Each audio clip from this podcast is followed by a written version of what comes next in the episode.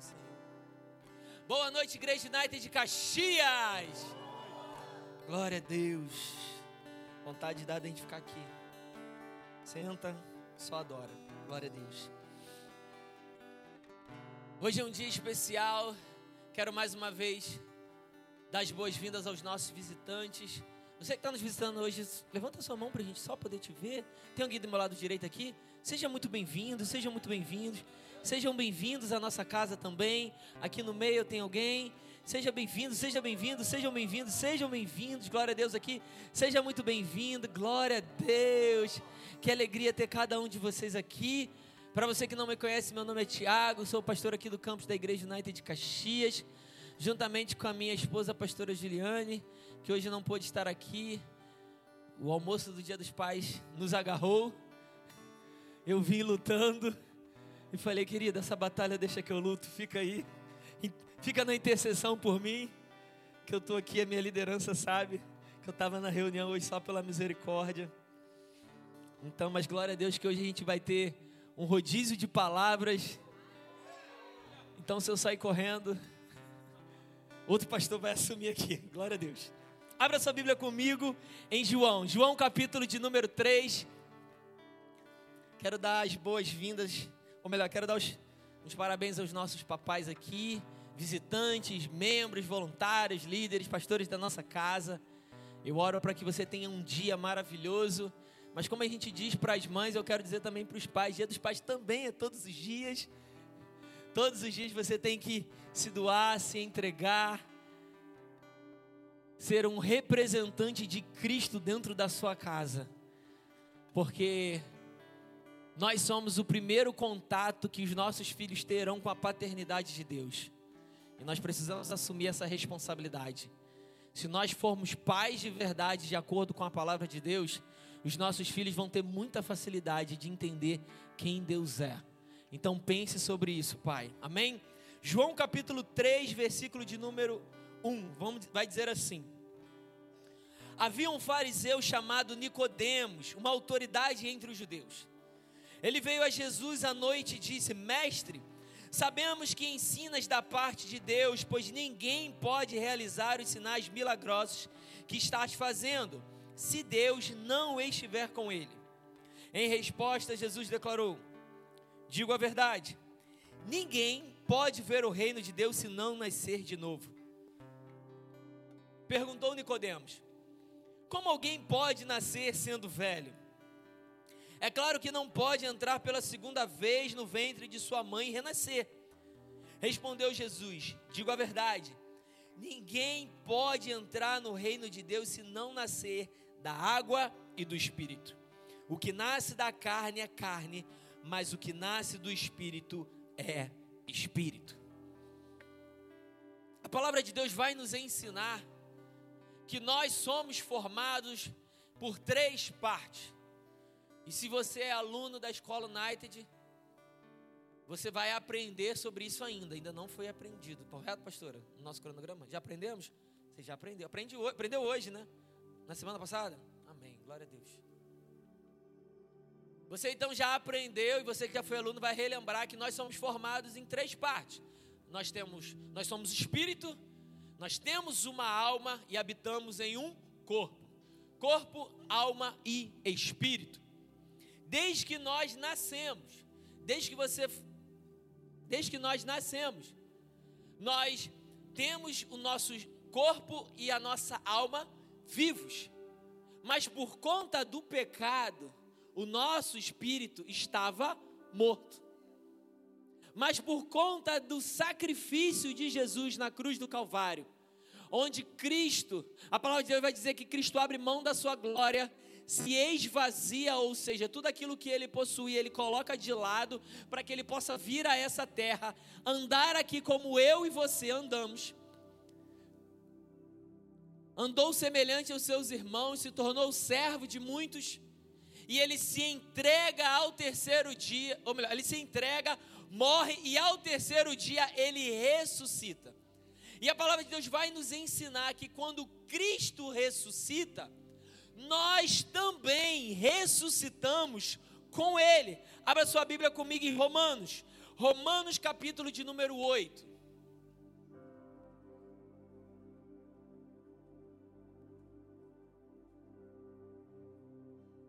Romanos capítulo de número 8, verso de número 11, vai dizer assim: E se o espírito daquele que ressuscitou Jesus dentre os mortos vive em vocês, aquele que ressuscitou a Cristo dentre os mortos também fará com que os seus corpos mortais vivam de novo por meio desse mesmo espírito que mora em vocês.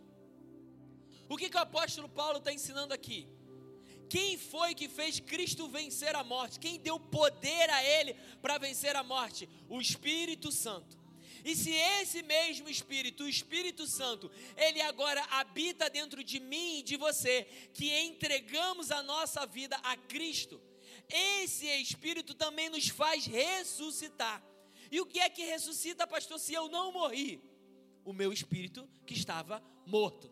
Quando eu entrego a minha vida a Cristo, eu recebo agora, eu, meu espírito ele ressuscita. Eu recebo agora um espírito novo, não mais um espírito morto pelo pecado, mas um espírito vivificado pela ação do amor e da graça de Deus sobre as nossas vidas. Vamos continuar. Portanto, irmãos, versículo 12: vocês não têm para com a velha natureza pecaminosa qualquer obrigação de fazer com que ela lhe pede. Em outras palavras, você foi liberto. Não importa o que essa natureza antiga diga para você fazer, você não tem mais obrigação de satisfazer essa natureza. Você foi liberto, pois se continuarem a segui-la, estão perdidos e perecerão. Mas se a destruírem juntamente com as suas más obras, por meio do poder do Espírito, vocês viverão. Porque todos os que são dirigidos pelo Espírito de Deus são filhos de Deus. Pois vocês não receberam o Espírito que os torne escravos, medrosos e servis, mas receberam o Espírito que os adota como verdadeiro filho, pelo qual clamamos: Abba, Pai. Preste atenção nisso. Você, aqui está em caixa alta, mas na sua Bíblia vai estar: tá, vocês não receberam o Espírito e esse Espírito vai estar tá com E minúsculo. O que você recebeu não é um espírito qualquer que vai escravizar você, mas você recebeu o espírito que é com E maiúsculo. Vocês não receberam um espírito qualquer, vocês receberam o espírito o Espírito Santo de Deus, o mesmo Espírito que com poder ressuscitou Cristo dentre os mortos, e esse Espírito os adotou como verdadeiro filho, pelo qual nós podemos chegar diante de Deus e falar: Aba, Pai, Paizinho querido, Pai amado. Se você vai estudar o que significa Aba, Pai, Aba, Pai, é como o som de uma criança balbuciando as suas primeiras palavras quando ela está tentando falar com o seu pai. Eu e você fomos adotados pelo Pai através de Cristo. E o Espírito Santo é quem nos testifica, é quem nos dá a certeza de que somos filhos de Deus. 16. O próprio Espírito fala no íntimo dos nossos corações, dizendo-nos que somos realmente filhos de Deus. E se somos os seus filhos, então somos herdeiros, herdeiros de Deus e co-herdeiros com Cristo. Mas se vamos participar da sua glória, também precisamos participar dos seus sofrimentos. Existem direitos, mas existem também deveres. Mas os deveres vão ser, nós vamos falar para outro dia. Eu quero que você se atente a essa passagem. O próprio Espírito, no íntimo dos nossos corações, está gritando: Você é filho, você é filha, Ele te ama, Ele derramou a vida por você, ele se preocupa com você, Ele é aquilo que você tem, Ele é, para você é aquilo que Ele tem de mais precioso. Ele ama tanto você, mas tanto você, que Ele deu a vida, Ele deu o próprio Filho para que você tivesse vida. A palavra de Deus vai dizer em João 3,16 que porque Deus amou o mundo de tal maneira que Ele deu. Somente um amor de Pai é capaz de se sacrificar por aqueles que talvez você vai olhar e vai falar: esse não merece. Porque nenhum de nós somos merecedores. Mas se você é pai, você sabe. Quantas das vezes os seus filhos fizeram algo que você olhava e falava assim: Olha, ele não está merecendo. Mas aquele amor de pai, pai e mãe, né?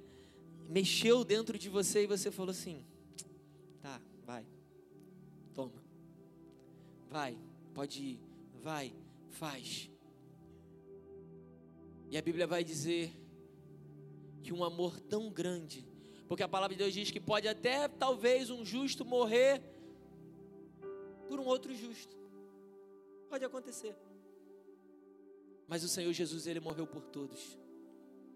Não importa a sua dificuldade, não importa o seu pecado, não importa o quão terrível você fez, não importa o quão terrível foi a sua história, o seu passado, não importa o quão longe você andou de Deus, Jesus morreu por você para que a sua vida fosse mudada, para que a sua história fosse mudada, para que o seu coração fosse mudado, para que a sua realidade fosse mudada, para que você experimentasse um amor que você nunca experimentou, para que você vivesse uma paz que você nunca viveu, para que cura entrasse na sua vida, para que alegria entrasse na sua casa, para que amor entrasse no seu coração. Jesus fez isso por você.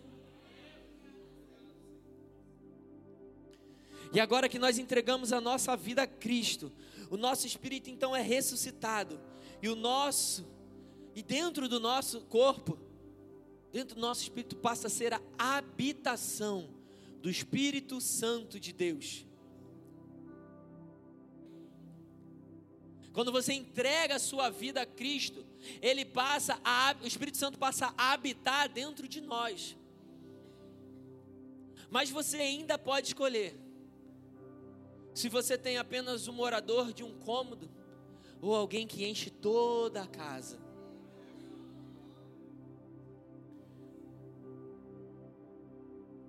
Eu estava pensando sobre isso, algo que eu poderia ilustrar. Eu até cheguei a olhar um vídeo no YouTube. Eu falei, eu vou passar lá no culto, mas eu não, deixa para lá. Mas você talvez que é pai já deve ter visto isso. Se não, depois você coloca assim no YouTube.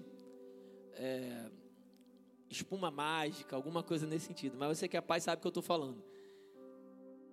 Tem um vídeo onde o cara bota, tem um buraco, ele joga alguns produtos, e aí ele vem com um copinho que você não sabe o que tem ali dentro daquele copinho. E eu brinquei que aquele copinho é o Espírito Santo. Porque ali está a sua vida. E aí quando você chama o Espírito Santo para dentro, e quando ele joga, o buraco ele enche e aquela espuma sai, aquilo transborda, o negócio voa e faz um volume. Imagina um copo desse e quando você joga um líquido aqui dentro, isso aqui enche, expande, sai pela, pela mesa, vai andando pelo chão e tu fala assim, mas não faz sentido. Como que um negócio que você não consegue nem dimensionar toma tudo isso aqui que o copo não é capaz de suportar? Assim somos eu e você. Quando abrimos espaço quando nós buscamos a presença do Espírito para habitar dentro de nós. A alegria transborda, a paz transborda, o amor transborda. Tudo o que você precisa, que o dinheiro não pode comprar, os amigos não podem te dar, o trabalho não pode te oferecer, tudo aquilo que muitas das vezes você não pode tocar, mas você sente que necessita, isso Cristo pode te dar. É isso que Ele deseja te dar. Coisas que, que o seu corpo e a sua alma não vão alcançar, mas o seu espírito pode receber. E quando nós permitimos então que o Espírito Santo ele preencha a nossa casa, coisas serão geradas, frutos serão gerados. E é sobre esses frutos que nós vamos falar essa noite. Frutos da presença do Espírito dentro de nós. E essa minha parte que eu falei agora é apenas uma introdução. E eu quero chamar aqui o pastor Natan, que vai dar sequência a esse momento para nós essa noite.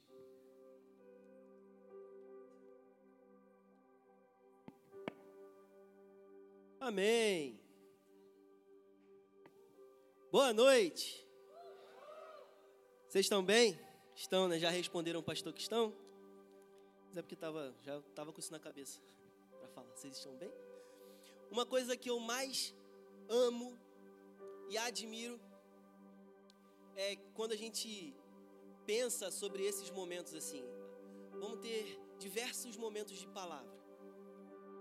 E na nossa cabeça a gente pensa assim: ah, vão ser coisas diferentes. Ah, o Espírito Santo vai eu falei com o pastor no início, pastor, que antes eu seria a pessoa que iniciaria, começaria a falar, que eu falei, pastor, eu comecei uma introdução, exatamente tudo que ele falou. Porque para que a gente entenda que o que eu vou tratar hoje aqui é sobre ações de justiça. Tudo isso que o pastor falou, então a gente entra em um lugar onde ações de justiça está disponível para que a gente viva. Amém?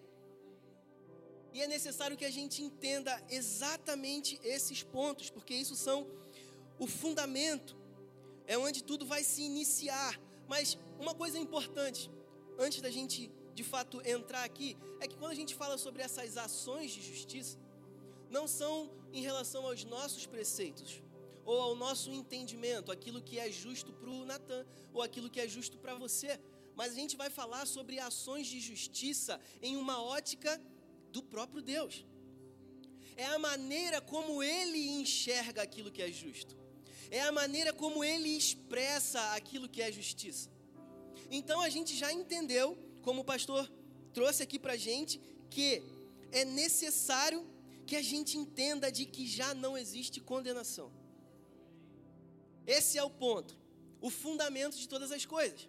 Já não existe condenação o Senhor ele já nos libertou. Ele já abriu um caminho de liberdade para mim e para você. Então significa que a maneira como nós antes éramos condicionados a viver já não é mais uma realidade para nós.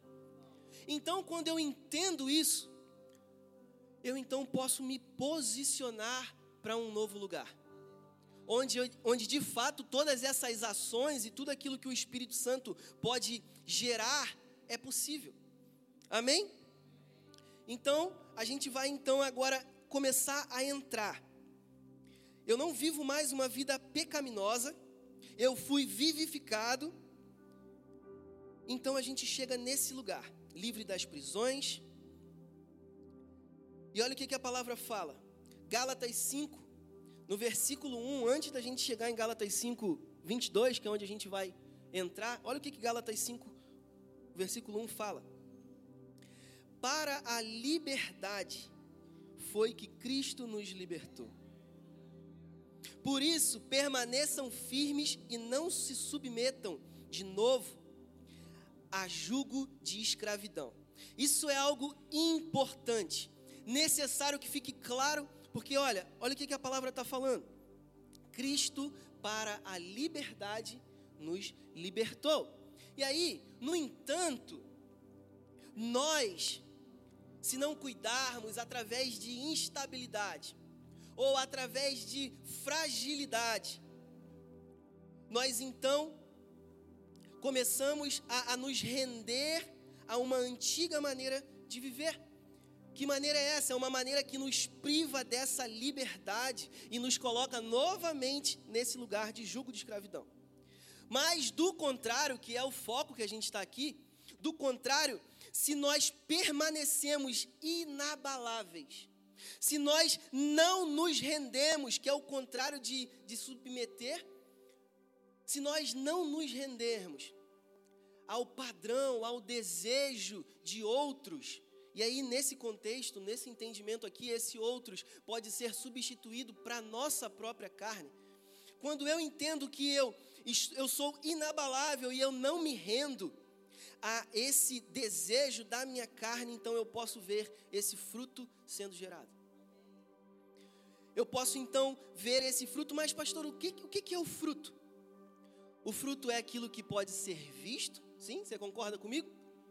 E o fruto é aquilo que pode ser provado. Então aqui são dois pontos importantes para a gente. O fruto ele é visto e ele é provado. Provado por quem, pastor? Provado por mim próprio Mas aqui vamos entrar em um contexto onde o outro prova. Faz sentido? E eu vou trazer aqui uma referência de uma árvore. A árvore em si, se você parar para pensar, se alguém é de biologia, pode, eu posso estar enganado. Mas a árvore em si, quando ela dá um fruto, para ela o fruto de nada tem valor depois. Tanto que o fruto em um determinado momento cai e acabou. Por quê? O fruto, ele é para ser provado também pelo outro. Quem prova do fruto? Nós. Quando a gente chega lá na árvore, pensa que numa mangueira, ela deu um fruto, você vai, olha, aquela manga tá linda. Aí sei que você faz lá, você pega dela e você prova daquilo. E é também desse, é nesse ponto que eu desejo que a gente entre aqui também. Mas entendendo que tudo esse, todo esse fruto que a gente vai falar é que nós também podemos provar beleza? Mas vamos falar sobre o outro provando. Qual tipo de fruto que o outro tem provado a partir das nossas vidas? O fruto ele é visto e ele é provado. Se a gente entende que Cristo já nos libertou, se a gente entende que se a gente estiver posicionado nesse lugar de liberdade, vivendo com Cristo, isso gera um fruto que é, olha o que, que agora Gálatas 5, 22, 23 fala: amor, alegria, paz, longanimidade, benignidade, bondade, fidelidade, mansidão, domínio próprio. Se a gente entende que uma vida vivida em liberdade juntamente com Cristo gera isso de realidade, que, então tem sido provado pelo outro quando ele lida comigo? E aí, algo interessante que enquanto o pastor estava pregando, o Espírito Santo me fez lembrar de Jesus. Momento em que foi traído, talvez você conheça essa história. Jesus ele encontra ali Judas, toma um beijo no rosto, e aí os soldados eles chegam até ele e prendem ele, e aí naquele mesmo momento, Pedro tem um ato de justiça, a sua própria justiça. Não, o meu mestre, ninguém bota a mão. E ele foi, ó, arrancou-lhe a orelha do soldado. E aí Cristo, ele traz para a gente aquilo que é a realidade de justiça. Fala, não, não, não, não. Porque quem fere com a espada, pela espada será ferido, pega na orelha, bota a orelha no lugar, expressa amor. Enquanto as pessoas estavam indo para levá-lo para matá-lo. E algo que é necessário que a gente entenda é que viver essa realidade onde amor, alegria, paz, isso flui de dentro de nós onde as pessoas que têm contato comigo, elas podem experimentar disso. Não pense que é algo tão distante. E o próprio Cristo Jesus, ele traz isso como exemplo para nós. E quando a gente entra nesse lugar de entender essa liberdade que nos foi entregue, a gente então começa a caminhar em um lugar onde as nossas ações ela é equiparadas às ações do próprio Jesus. Que ações são essas? E Jesus ele não era uma pessoa desequilibrada. Já pensou Jesus, as pessoas falando sobre Jesus na palavra, ah, ele era tão amoroso, mas ele era tão deprimido. Imagina, olha que louco. Não, essa não era a realidade. Ah, ele era tão triste. Não, ele é amor, ele é alegria, ele era paz, as pessoas experimentavam disso. E quando a gente entra nesse lugar e caminha a gente então pode trazer as nossas ações nesse mesmo lugar, onde as pessoas elas provam de amor através do meu amor derramado por elas, independente se elas merecem ou não. Não é sobre isso, é sobre o meu posicionamento em um lugar que Cristo garantiu para que eu viva. E eu, como alguém que, ah, eu amo ao Senhor e eu vivo com o Senhor, eu não posso, ah, entrei aqui agora porque me convém, ah, a pessoa me fez bem, então eu entrei nesse lugar de amor, derramo amor. Aí uma pessoa que fez algo contra você, você sai desse lugar e fala: O que, que foi? Não, aí. Não, não é sobre isso.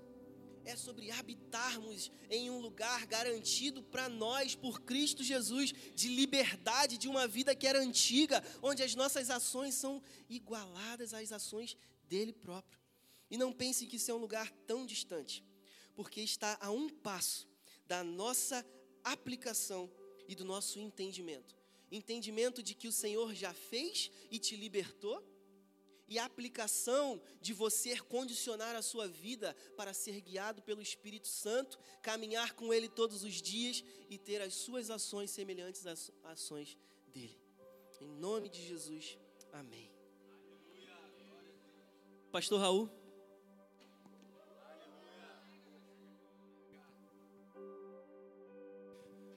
Boa noite, Igreja United. Glória a Deus. Meu Deus. Deus é bom. Antes de mais nada, eu queria honrar a vida de uma pessoa aqui do altar, gente. Eu passei ali atrás e eu vi o Ailton. Ailton foi meu professor quando eu era juniores. Amo você, Ailton, está no meu coração. Amém. Gente, glória a Deus. Vocês estão recebendo da palavra do Senhor? Amém. Amém. Para aqueles que não me conhecem, né, como o pastor Natan falou, meu nome é Raul, sou um dos pastores associados aqui da casa, amém? E nessa noite vamos dar continuidade àquilo que o Senhor já tem falado conosco. E eu, essa noite, vou falar sobre dons espirituais, amém? Amém. Sem mais delongas, o pessoal fica rindo, né, porque eu falo delongas, mas vamos lá. 1 Coríntios capítulo 12, do versículo 1 ao 11. Diz assim a palavra. Irmãos, quanto aos dons espirituais, não quero que vocês sejam ignorantes. Vocês sabem que quando eram pagãos, de uma forma ou de outra, eram fortemente atraídos e levados para os ídolos mútuos. Por isso, eu lhes afirmo que ninguém que fala pelo Espírito de Deus diz: Jesus seja amaldiçoado. E ninguém pode dizer: Jesus é Senhor, a não ser pelo Espírito Santo. Há diferentes tipos de dons, mas o Espírito é o mesmo. Há diferentes tipos de ministérios, mas o Senhor é o mesmo. Há diferentes formas de atuação, mas é o mesmo Deus que efetua tudo em todos. A cada um, porém, é dada a manifestação do Espírito, visando ao bem comum. Pelo Espírito, a um é dada a palavra de sabedoria a outro a palavra de conhecimento, pelo mesmo Espírito a outro fé, pelo mesmo Espírito a outro dons de cura, pelo único Espírito a o... perdão, dons de cura, pelo único Espírito a outro poder para operar milagres, e a outro profecia, e a outro discernimento de espíritos, a outro variedade de línguas, e ainda a outro interpretação de línguas. Todas essas coisas, porém, são realizadas pelos, pelo mesmo e único Espírito, e eles a distribui individualmente a cada um conforme quer. A primeira coisa que eu quero ressaltar é que quando nós lemos alguns versículos aqui, sempre é dito: a outro um dom, a outro um dom, a outro um dom. Então, querido, isso me mostra que todos nós podemos receber o dom do Espírito. Amém? Deus colocou dentro de cada um de nós uma pessoa divina para fazer o que naturalmente sozinho nós jamais iríamos conseguir fazer. Quem é essa pessoa? O Espírito Santo. Quando você recebe Jesus, você já tem o Espírito Santo com você.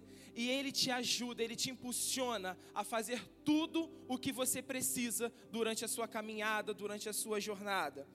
O apóstolo Paulo, ele escreve essa carta para a igreja com a finalidade de beneficiar o corpo.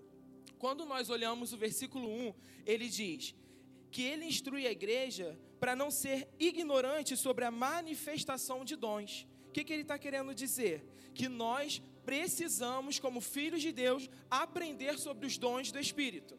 A palavra diz em Oséias 4 o seguinte: Meu povo foi destruído por falta de conhecimento. E eu oro para que nessa noite você saia daqui cheio do conhecimento e da graça de Deus a respeito dos dons do Espírito Santo. Amém? Mas, pastor, o que são dons do Espírito? Dons são poderes miraculosos que Deus outorga, que Ele dá aos filhos de Deus, aos seus filhos, para que vocês venham a servir a igreja local, para que vocês venham a servir o corpo de Cristo. O Espírito Santo ele é fundamental para a manifestação dos dons. Pode parecer muito óbvio eu falar isso, mas é necessário.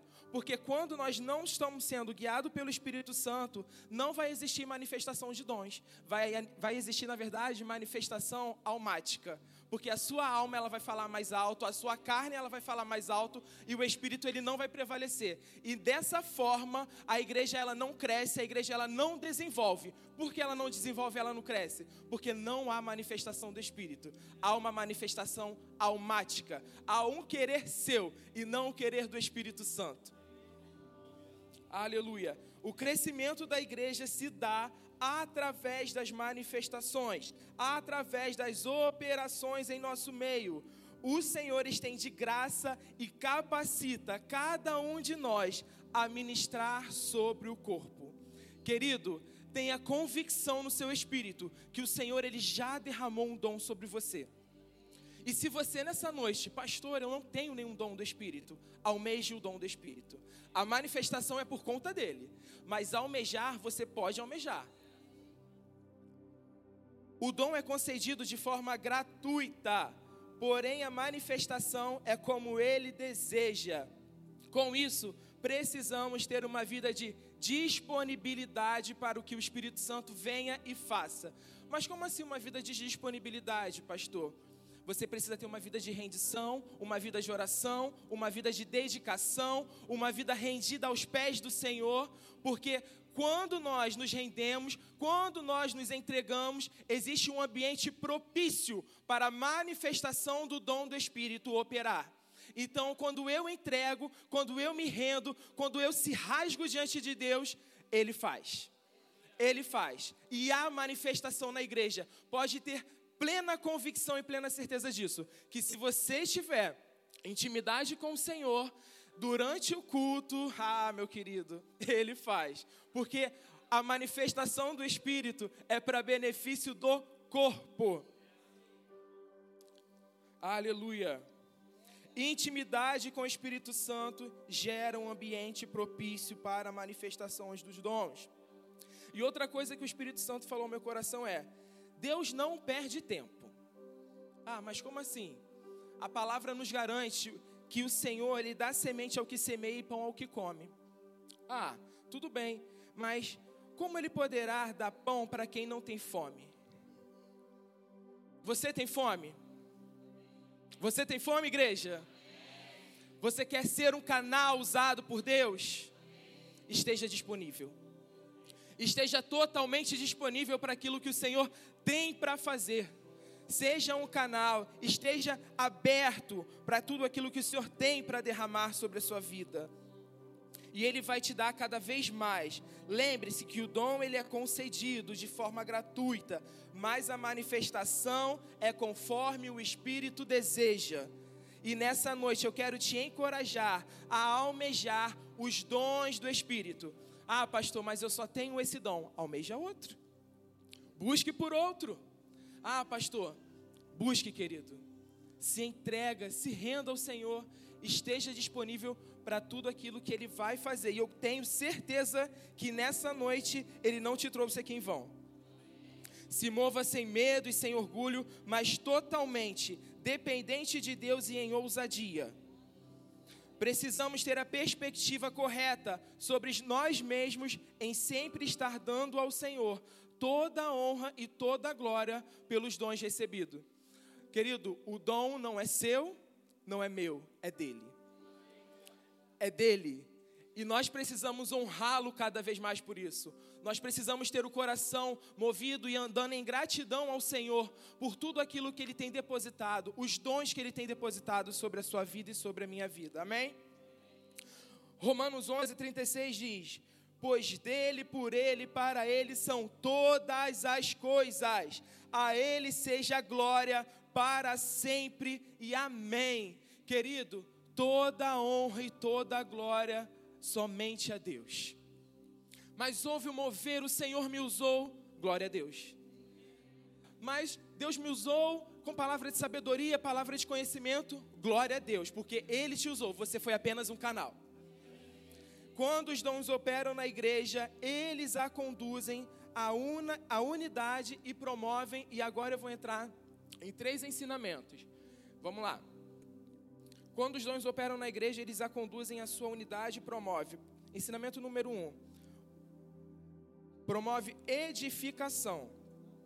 Os dons unem e edificam os crentes. 1 Coríntios, capítulo 14, versículo 3 e 5 diz o seguinte: Mas quem profetiza o faz para edificação, encorajamento, consolação dos homens quem fala em línguas a si mesmo se edifica, mas quem profetiza edifica a igreja. Gostaria que todos vocês falassem em línguas, mas prefiro que profetizem. Quem profetiza é maior do que aquele que fala em línguas, a não ser que as interprete, para que a igreja seja edificada. Existe edificação quando os dons eles são manifestos na igreja. E eu quero te levar para um segundo ensinamento. Proteção. Lê comigo Atos capítulo 20, versículo 28 e 30. Diz assim: Cuidem de vocês mesmos e de todo o rebanho sobre o qual o Espírito Santo os colocou como bispos, para pastorearem a igreja de Deus, que ele comprou com o seu próprio sangue. Sei que, depois da minha partida, lobos ferozes penetrarão no meio de vocês, e não pouparão o rebanho, e dentre vocês mesmos se levantarão homens que torcerão a verdade, a fim de atrair os discípulos. Querido, os dons alertam quando há presença de lobos vorazes no meio da igreja. Então, os dons do Espírito para a igreja, ele além da edificação, ele traz a proteção. E o nosso terceiro ensinamento é autoridade. Lucas 10, 19 diz: Eu lhes dei autoridade para pisarem sobre as cobras e escorpiões e sobre todo o poder do inimigo, e nada, absolutamente nada lhe fará dano algum. Através dos dons, a igreja recebe autoridade sobre todo o mal. Nós precisamos ter essa convicção, igreja. Nós temos uma autoridade. Autoridade é poder delegado. Existe autoridade sobre a sua vida. E quando existe manifestação do dons, dos dons do Espírito no meio da igreja, existe autoridade. 1 Tessalonicenses 5,19, para eu encerrar. Não atrapalhem a ação do Espírito. E eu peguei ainda aí outras duas versões não apaguem o espírito. E a última versão, não apagueis o fulgor do Espírito Santo. Querido, não deixe que nada, nenhuma circunstância, nada venha apagar o fogo do Espírito que há dentro de você. Que nada venha interromper o fulgor do Espírito Santo sobre a sua vida que venhamos a viver aquecidos constantemente pelo Espírito e que possamos a cada dia mais sermos convictos que existe uma unção que provém do Santo, disponível para mim e para você. E se você quiser usufruir dessa unção, basta você falar: Senhor, eu preciso da tua unção. 1 João diz que nós temos essa unção que provém do Santo. Então, puxe dessa unção, querido. Está sofrendo? Puxe dessa unção. Está difícil? Puxe dessa unção. Puxe dessa unção, independente do que você esteja vivendo no momento. Amém? Amém. Aleluia. Que possamos a cada dia mais sermos convictos de que essa unção que provém do Santo está disponível para mim e para você, com a finalidade de que frutos sejam gerados quando, quando temos a presença do Espírito Santo em nosso meio. A presença do Espírito Santo, ela gera frutos sobrenaturais e frutos eternos em nossas vidas. Amém, igreja? Obrigado. E agora eu quero chamar o pastor Alex.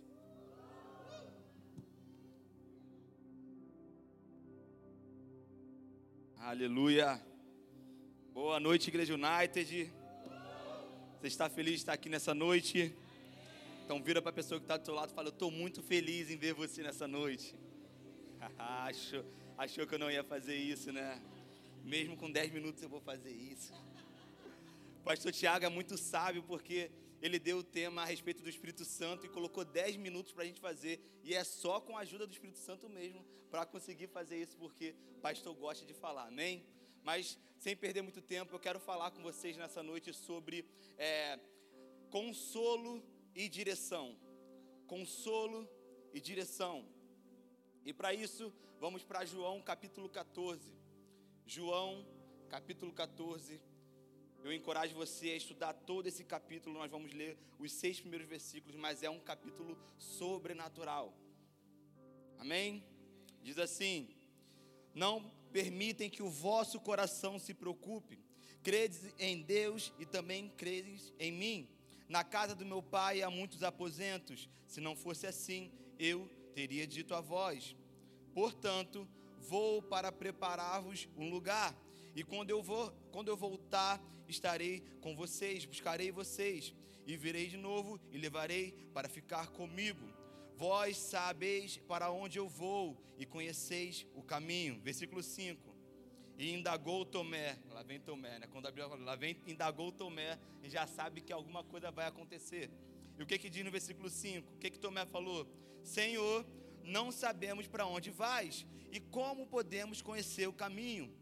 Versículo 6: E assegurou-lhe Jesus: Eu sou o caminho, a verdade e a vida. Ninguém vem ao Pai senão por mim. Amém? Glória a Deus. Consolo e direção. O que está acontecendo aqui nesse momento? Só um resumo para você. Jesus já está partindo, chegando no seu final, no final do seu ministério. E nós podemos dizer que essa parte, esse final, ali logo, logo depois ele seria traído por Judas, seria levado à frente do, do, dos soldados, seria, iria sofrer, ser crucificado. E nesse momento, essa parte final, nós podemos dizer que é a parte mais difícil da caminhada de Jesus. Então, o que de fato estava acontecendo aqui?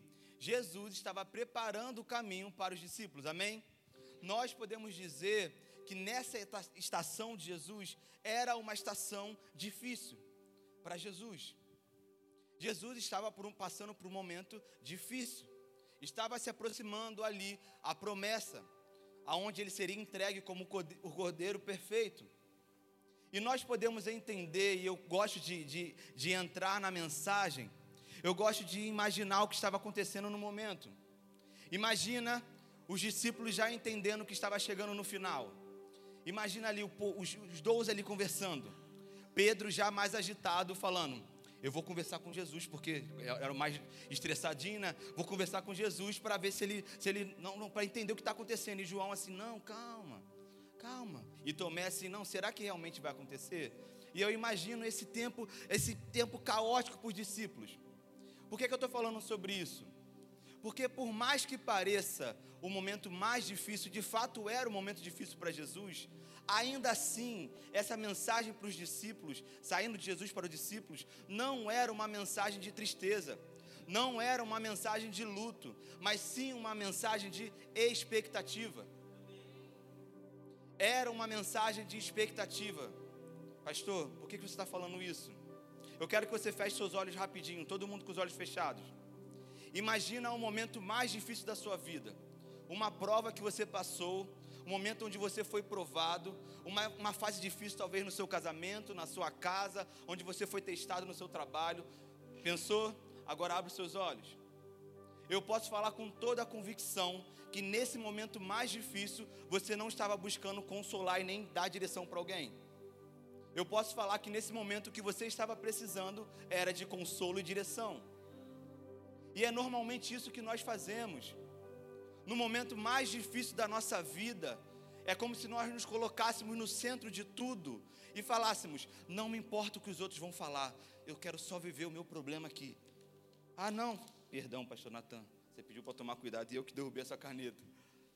E nesse momento mais difícil, fica comigo aqui. Quando nós estamos passando por um momento mais difícil, é onde nós estamos clamando ao Senhor por um consolo e por uma direção. Mas como assim? Por que, que Jesus estava no seu momento mais difícil e ainda assim estava consolando os seus discípulos? Fala para a pessoa que está ao seu lado, por causa do Espírito Santo. Jesus, no seu momento mais difícil, no final da sua vida, ele ainda assim estava consolando e direcionando. Como assim, pastor? Me dá um exemplo.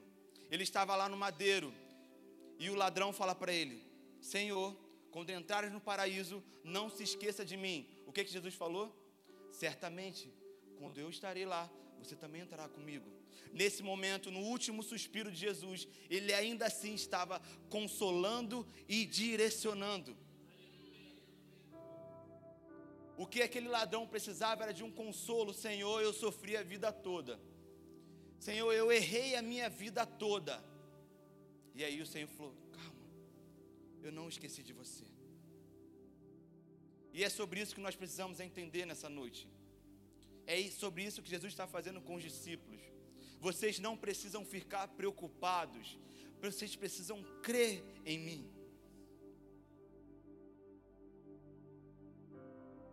E eu quero destrinchar esses versículos com vocês. Eu vou me ater somente à palavra de Deus. Olha que interessante. Jesus começa dizendo: Não permitem que o vosso coração se preocupe, credes em Deus e também creres em mim. Jesus aqui nesse momento está dando um caminho. Vocês precisam primeiro não ficar preocupados e depois vocês precisam crer em mim. Então, opa, existe um caminho, uma direção. Estão comigo? Amém. Depois ele continua dizendo: Na casa do meu pai há muitos aposentos. Se não fosse assim, eu lhes teria dito. Portanto, vou para prepará-los um lugar. E quando eu for e estiverem preparado um lugar, virei de novo e vos levarei para mim, a fim de que eu possa, aonde eu estiver, estejam com vós também. Nesse momento, Jesus está dando uma verdade, uma promessa para os discípulos. Ei, não é somente um caminho, não sou, sou, estou somente direcionando vocês, mas também estou fazendo uma promessa. Eu estou te dando uma direção eu estou falando para você uma verdade, eu não só estou falando para você uma palavra tranquila, bonita, para você não ficar com medo. Mas eu também estou falando que eu vou subir, mas vou preparar um lugar, porque logo, logo você estará comigo. Uma verdade. E aí o que acontece depois? Tomé pergunta: Mas que caminho é esse? Que caminho é esse? Como eu vou conhecer esse caminho? Nesse momento, Jesus, com toda a sabedoria, falou: Eu acho que eles ainda não entenderam. Então eu vou resumir tudo de novo. Esquece o que eu falei aqui. Agora foca nisso. Eu sou o caminho, a verdade e a vida. Ninguém vai ao Pai senão por mim. O que Jesus está falando aqui para os discípulos é: não importa o quão pesado seja o seu processo, não importa o quão difícil seja a sua vida, não importa o quanto você está sendo provado no seu trabalho, tudo que você precisa entender é que eu sou o suficiente para você. Não basta somente conhecer a promessa de Deus, não basta somente conhecer que Ele se entregou por nós, mas de fato precisamos entender que tudo que nós precisamos está no Senhor Jesus Cristo.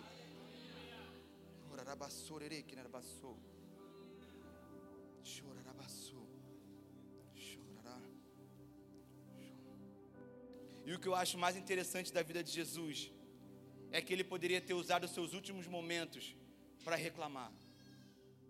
Ele poderia ter usado os seus últimos momentos com os discípulos para falar assim: Eu estava lá no céu, ouvindo os anjos cantar santo, e aí Deus me manda descer aqui, no meio de um povo incrédulo, um povo que não confia em mim, e eu ainda vou ser traído eu ainda vou ser massacrado. E ainda assim muitas pessoas não vão acreditar em mim. Ele poderia estar usando seus últimos minutos para falar assim: Você concorda comigo? Que isso é uma injustiça de Deus comigo? Mas, querido, quem é cheio do Espírito Santo não perde tempo com reclamação. Quem é cheio do Espírito Santo não perde tempo em, é, com conflito que não vai levar a nada. Jesus ele tinha noção que o seu tempo estava no fim, então é como se a cada segundo ele precisava lembrar as pessoas: eu sou o caminho, a verdade e a vida. Ninguém vai ao Pai senão por mim. Ei, não acha que você vai conseguir fazer isso sozinho. Ei, lembra disso? Eu sou o caminho, a verdade e a vida.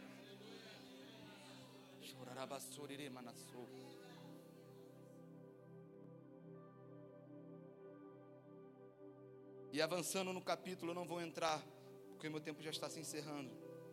Mas ele vai falar: Eu sei, ainda que eu fale que eu sou o caminho, a verdade e a vida, ainda assim, no momento difícil, você vai achar que você está sozinho.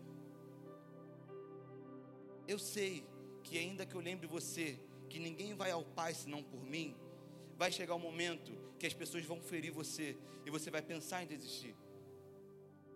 Eu sei, meus discípulos, que ainda que eu fale todos os dias, até o dia que eu partir para o céu e preparar lugar para vocês, eu sei que ainda assim as pessoas vão virar a cara para você e não vão querer te ouvir. Mas vocês não estarão sozinhos. Eu irei enviar um consolador. Agora, olha que interessante. Esse consolador não vem somente para nos dar palavras bonitas não vem somente para nos dar uma palavra, fala, opa, pastor Alex, não fica assim não. Você é tão bom. Você é tão bom. Mas o Espírito Santo ele veio para nos consolar e nos direcionar. E eu quero que vocês fechem seus olhos agora novamente. Todos os olhos fechados, cabeças curvadas. Rapidamente.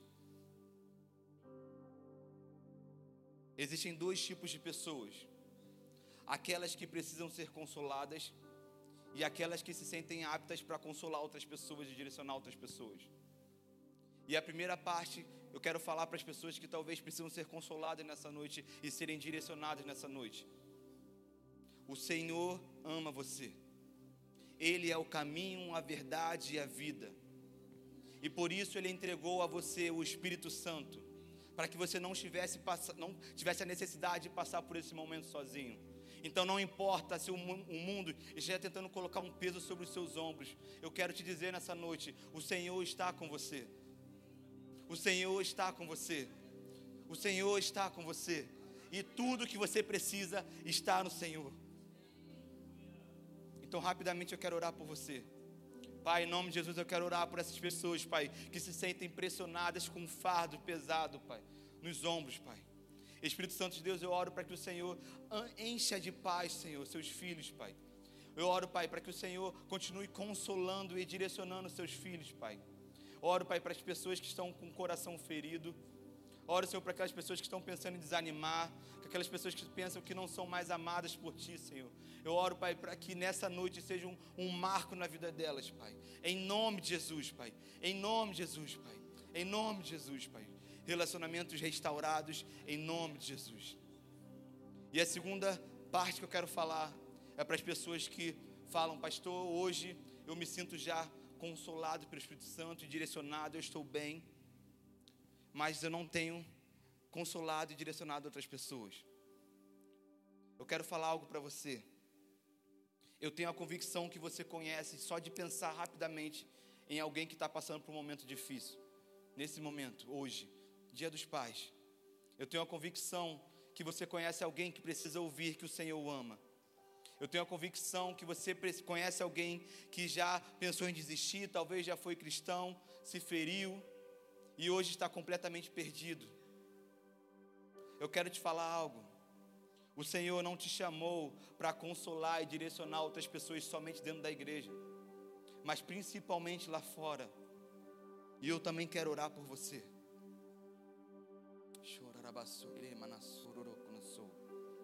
Pai, em nome de Jesus, eu oro por esses filhos, Pai e filhas, que nesse momento, Pai, entendem a necessidade de continuar o trabalho que o Senhor começou, Pai.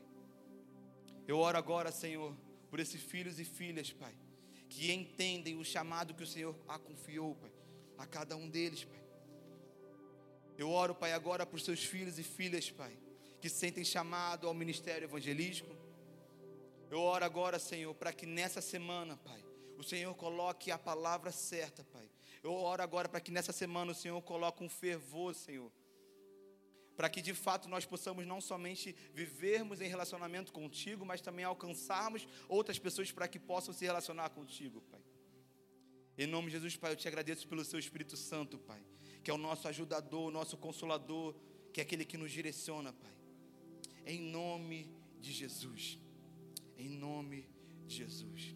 Amém e amém. Glória a Deus.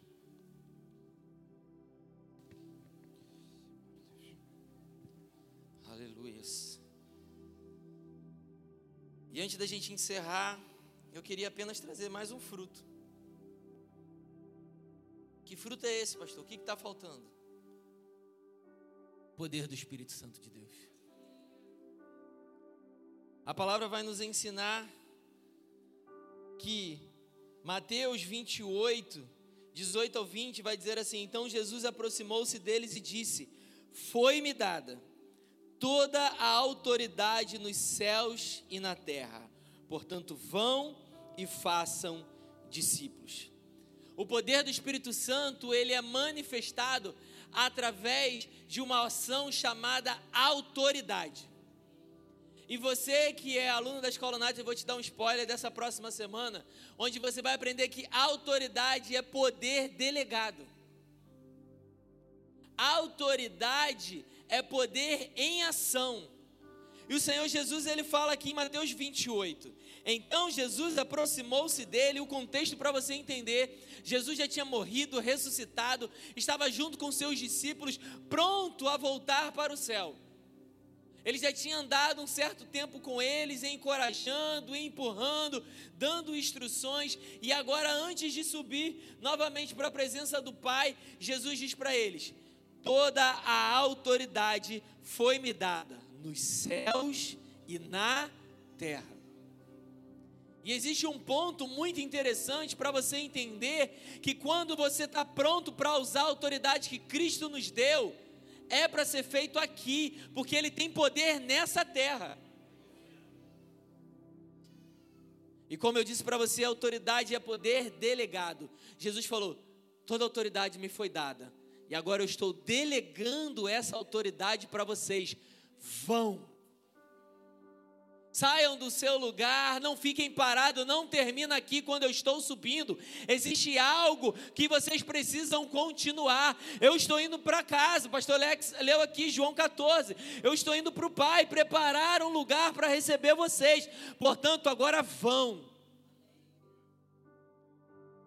Aquele que é cheio da presença do Espírito Santo de Deus, ele vai manifestar ações de justiça, ele vai manifestar os dons do Espírito, ele vai manifestar consolo e direção, mas ele precisa também manifestar o poder delegado do Senhor para mim e para você.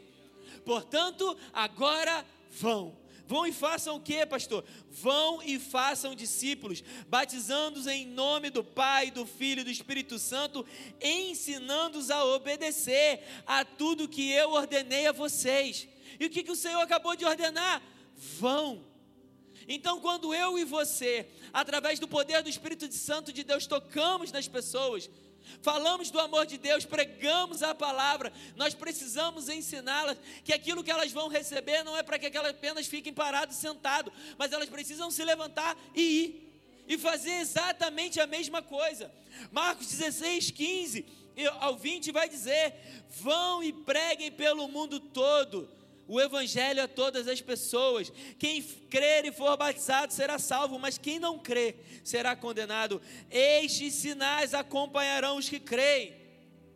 O Senhor está te dando autoridade que ele recebeu para que você faça estes sinais aqui em meu nome.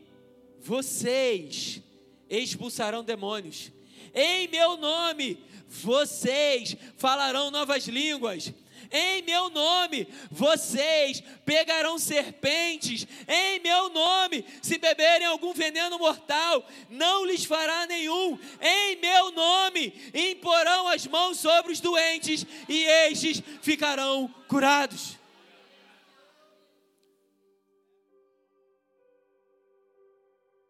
E é lindo que a gente continua essa passagem e, e a Bíblia vai dizer: depois de ter lhes falado, o Senhor foi elevado aos céus, assentou-se à direita de Deus.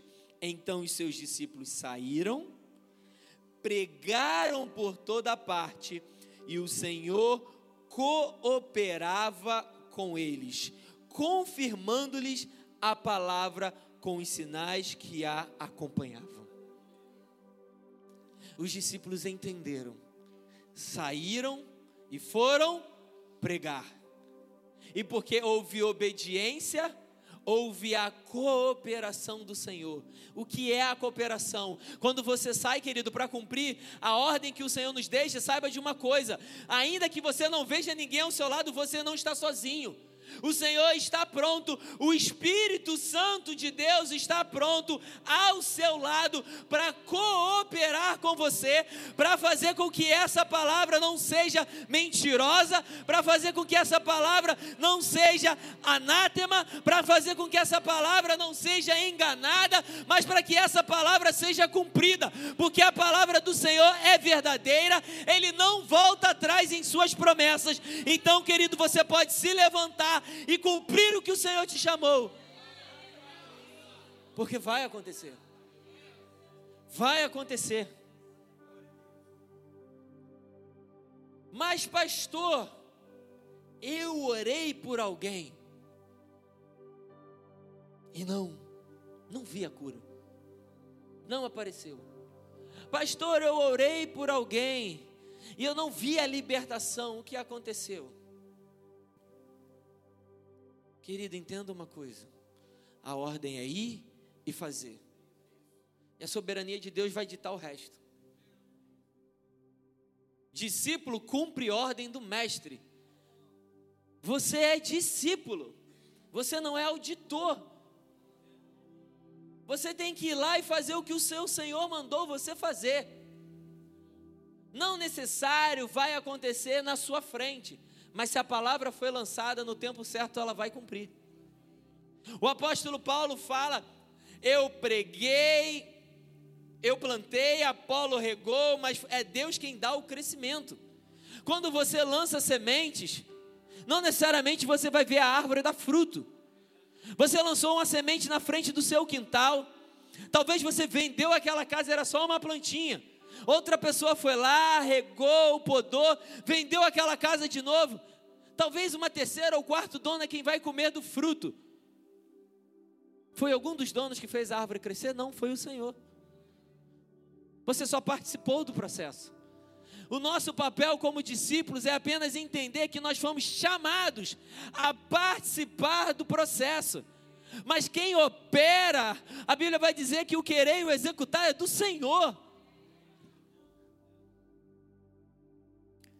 Atos capítulo 1, versículo 8, para encerrar, você pode ficar de pé, vai dizer: Mas receberão poder quando o Espírito Santo descer sobre vocês, e serão minhas testemunhas, tanto em Jerusalém, em Judéia, Samaria, até os confins da terra.